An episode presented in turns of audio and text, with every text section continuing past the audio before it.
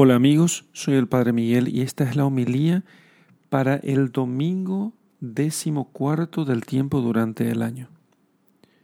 Lectura del Evangelio según San Mateo, capítulo 11, versículos 25 al 30. Por aquel tiempo Jesús dio una respuesta diciendo, Yo te alabo, oh Padre, Señor del cielo y de la tierra, porque encubres estas cosas a los sabios y a los prudentes y las revelas a los pequeños. Así es, oh Padre, porque esto es lo que te agrada a ti. A mí me ha sido transmitido todo por mi Padre, y nadie conoce bien al Hijo sino el Padre, ni al Padre conoce bien nadie sino el Hijo, y a quien, aquel a quien el Hijo quisiere revelarlo. Venid a mí todos los agobiados y los cargados, y yo os haré descansar. Tomad sobre vosotros el yugo mío, y dejaos instruir por mí, porque manso soy y humilde de corazón, y encontraréis reposo para vuestras vidas. Porque mi yugo es excelente, y mi carga es liviana. Palabra del Señor. Gloria a ti, Señor Jesús. Queridos hermanos, esta perícopa, esta, esta parte del Evangelio, se, en algunas Biblias se suele eh, titular con el término, con la idea de infancia espiritual. Esa doctrina que hizo tan famosa Santa Teresita del Niño Jesús. ¿Y qué significa eso? Yo te alabo, Padre, dice el Señor, porque encubres estas cosas a los sabios y a los prudentes y las revelas a los pequeños. O sea, hay cosas que el Señor revela a los que son pequeños, a los que se hacen pequeños. ¿Y qué significa ser pequeño? Ser pequeño, evidentemente nosotros no somos pequeños por naturaleza. El hombre tiende a la adultez, a la madurez física, psicológica, pero hacerse pequeño no significa hacerse inmaduro, significa fundamentalmente hacerse dependiente de Dios. Hacerse dependiente de Dios. Porque los hombres agrandados de este mundo, los sabios y los prudentes según este mundo, no necesitan de Dios. Recordemos lo que ha sucedido con nuestros primeros padres en el paraíso. ¿Qué sucede con ellos? Ellos quisieron hacerse como Dios al querer hacerse como Dios, dejan la pequeñez y entonces van en pos de la grandeza, una grandeza sin Dios. A ellos Dios no les revela nada, al contrario, les oculta todo. ¿Por qué?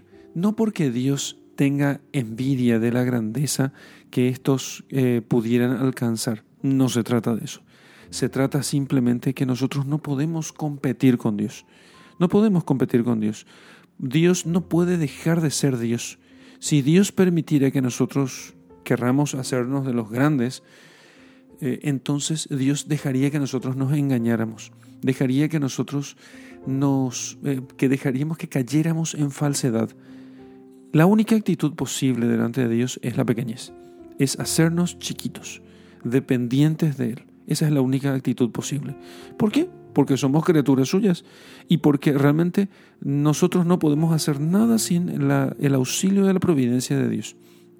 Cuando el Señor nos pide que seamos pequeños, Él no está pidiendo más que algo que es propio de nuestra naturaleza. Así Dios nos hizo y no podía ser de otro modo. Por tanto, nosotros solamente entenderemos la voluntad de Dios entenderemos lo que Dios quiere y entenderemos las cosas de este mundo, entenderemos todo lo que no sucede y por qué no sucede cuando aprendemos a vivir como pequeños delante de Dios.